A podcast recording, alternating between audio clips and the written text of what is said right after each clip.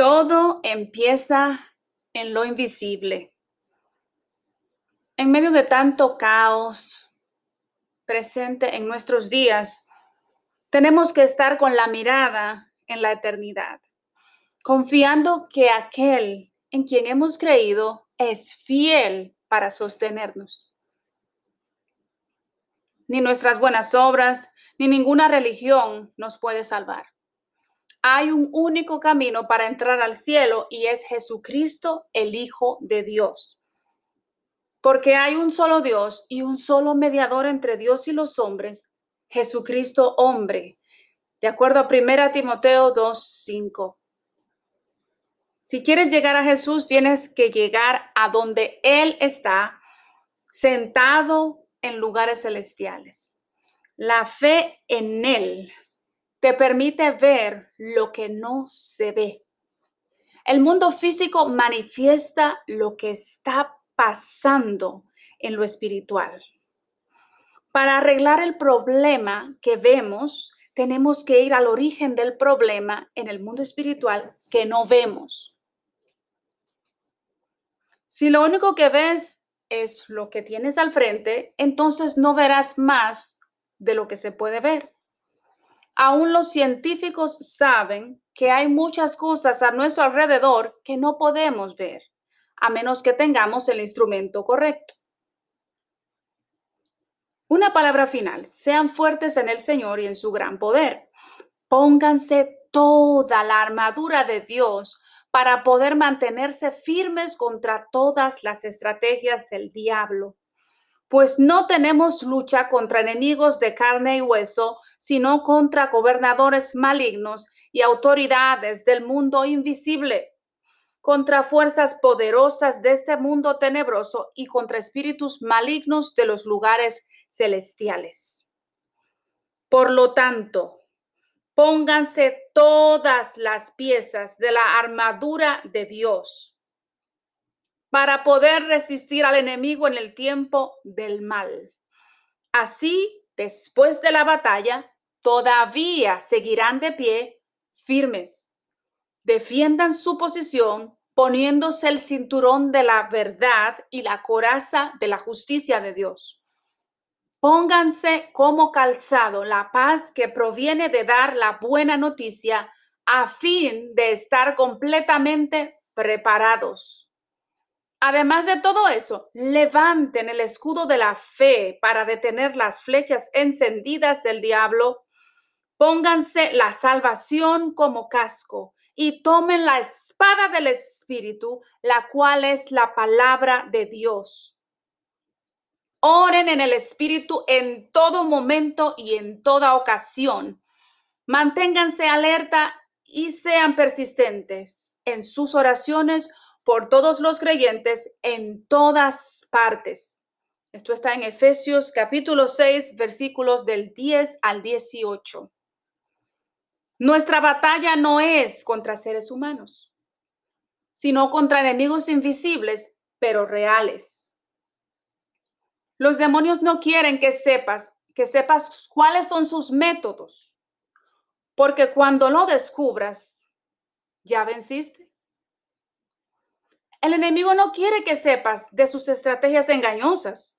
Quiere que pienses que él viene con cuernos y un rabo y opera sutilmente, disimuladamente. Los demonios necesitan un cuerpo. Tu problema es la persona o vehículo que ellos están usando, incluyéndote a ti, para dañarte. Lo que busca el enemigo es que te muevas del lugar donde estás con Dios a su territorio. El único poder que Satanás y los demonios tienen es el que tú les das y el poder que les da la gente. Ellos necesitan permiso de los humanos para traer desastres. La gente les da permiso para manejar sus mentes y emociones, para traerles depresión. Lo que uno piensa lo lleva a la vida o a la destrucción eterna. Todo comienza en la mente. Cuando las personas comienzan a creer, a repetir o entretener los pensamientos que les manda el enemigo, y lo que dicen las voces que escuchan, las personas comienzan a sentir lo que creen y ahí comienza el problema. Es ahí donde entran en operación los demonios y hay personas que comienzan a creer que son de un género diferente al que nacieron. Una vez que le dan permiso, los demonios son como las cucarachas. No se van a otro lado sin que los fumiguen y le cierren las entradas y limpien la casa muy bien. El diablo opera por ignorancia, por consentimiento y por cooperación. Su trabajo es mantenerte alejado de la voluntad de Dios. Si tú piensas que el problema es la gente o que la gente es la causa del problema, estás en problemas. La gente es real, pero no son la raíz de los problemas. Fortalezcanse en el Señor y en el poder de su fuerza.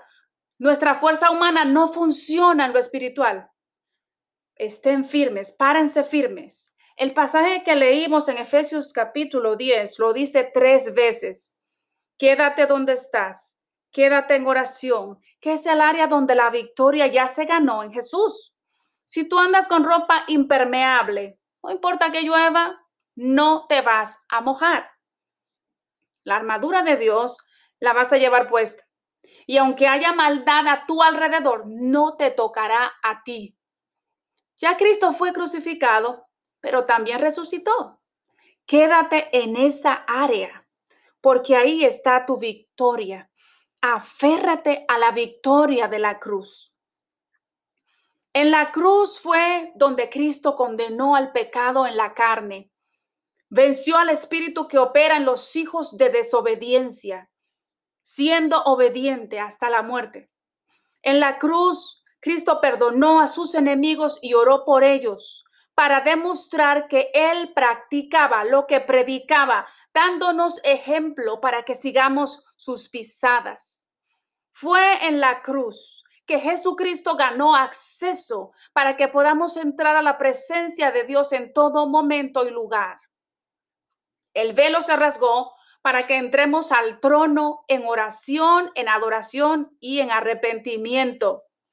Fue en la cruz que Jesucristo derramó su sangre, esa sangre que nos limpia de todo pecado, de toda maldad y que con ella nos ha comprado, nos ha limpiado y nos ha hecho para nuestro Dios reyes y sacerdotes, para que reinemos con Él sobre la tierra. En la cruz, Jesucristo tomó el lugar de todo aquel que cree, para que todo aquel que crea en Él no se pierda, sino que tenga vida eterna. Fue en la cruz que Jesús rindió su voluntad para hacer la voluntad de Dios y mostrarnos que sí se puede hacer la voluntad de Dios el Padre. Fue en esa cruz donde fueron clavados todos los decretos y acusaciones que estaban contra nosotros. Y cada vez que el acusador nos quiera culpar, esos decretos clavados en la cruz hablan en su contra. Jesús venció sobre todo principado y potestad en la cruz y los expuso públicamente y los despojó del dominio que tenían sobre la humanidad.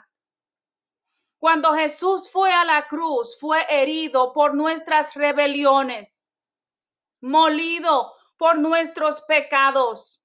El castigo de nuestra paz fue sobre él y por sus llagas nosotros fuimos curados. Él le arrebató al enemigo las llaves de la muerte y del infierno.